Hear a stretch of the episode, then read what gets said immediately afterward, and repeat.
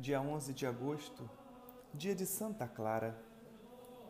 Clara nasceu por volta do ano 1193 de uma ilustre família feudal de Assis. Em peregrinação à Terra Santa, sua mãe orava diante da cruz quando recebeu a certeza que haveria de ter uma filha que iluminaria o mundo. Chamou-a, portanto, Clara. Este nome parece ser bem a síntese da vida de Santa Clara. Tinha cerca de 18 anos quando foi apresentada a São Francisco de Assis por seu primo Frei Rufino. Entusiasmada pelo tipo de vida do Santo das Chagas, procurou segui-lo na medida do possível. Era uma jovem rica, inteligente e extraordinariamente bela. Na primavera de 1211, na cerimônia dos ramos, o bispo, já avisado por São Francisco das intenções de Clara, desceu do altar e lhe entregou um ramo bento.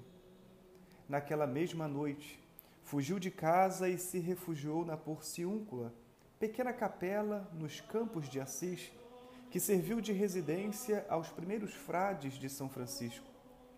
Este lhe cortou os cabelos e lhe impôs o hábito cruciforme o cordão e um véu negro. O procedimento estranho de Clara provocou os mais veementes protestos dos pais e parentes, que tudo tentaram para tirar a jovem do convento. Clara opôs-lhes a mais firme resistência. Para despistar a busca da família, mudou-se de um lugar para outro. Por fim, foi para a igrejinha de São Damião, onde surgiu seu primeiro convento que abrigou as damas pobres, chamadas também Clarissas. Pouco depois, seguiram-na nesta vida de austeridade suas irmãs, Inês e Beatriz. Enfim, também a mãe de Clara quis terminar seus dias no convento das Clarissas. Em breve tempo, formou-se no convento de São Damião, sob a direção espiritual de Clara numerosa comunidade de virgens, realizando de modo eminente a vida contemplativa do ideal de São Francisco de Assis, dentro do espírito da mais estrita pobreza. Aliás, durante toda a vida, Clara lutara para seguir de perto o tipo de pobreza ideado por São Francisco de Assis, que as autoridades eclesiásticas daquele tempo julgavam incompatível com a vida religiosa em clausura. A impressão que a figura nobre e extraordinariamente luminosa de Clara causava nos contemporâneos fica bem retratada na página do primeiro biógrafo de São Francisco, Tomás de Celano, que escreveu quando Clara ainda estava viva. São Damião é a casa bendita e santa, onde teve origem a gloriosa e nobilíssima ordem das Irmãs Clarissas, ou Damas Pobres.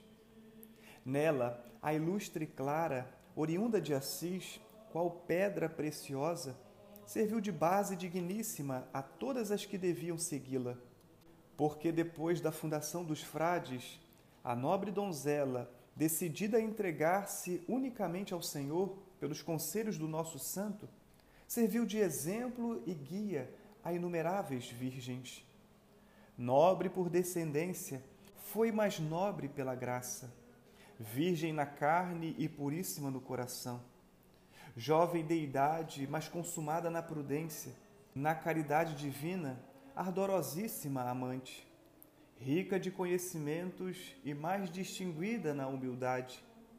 Numa palavra, clara por nome, mas clara na vida e claríssima nas virtudes. Durante o assédio dos bárbaros sarracenos contra a cidade de Assis, Prevendo o assalto dos soldados ao convento construído no limite dos muros da cidade, Clara, embora doente, levantou-se, dirigiu-se ao altar do Santíssimo Sacramento, tomou nas mãos a custódia com a sagrada hóstia e se apresentou aos assaltantes. Apoderou-se dos sarracenos um pânico inexplicável.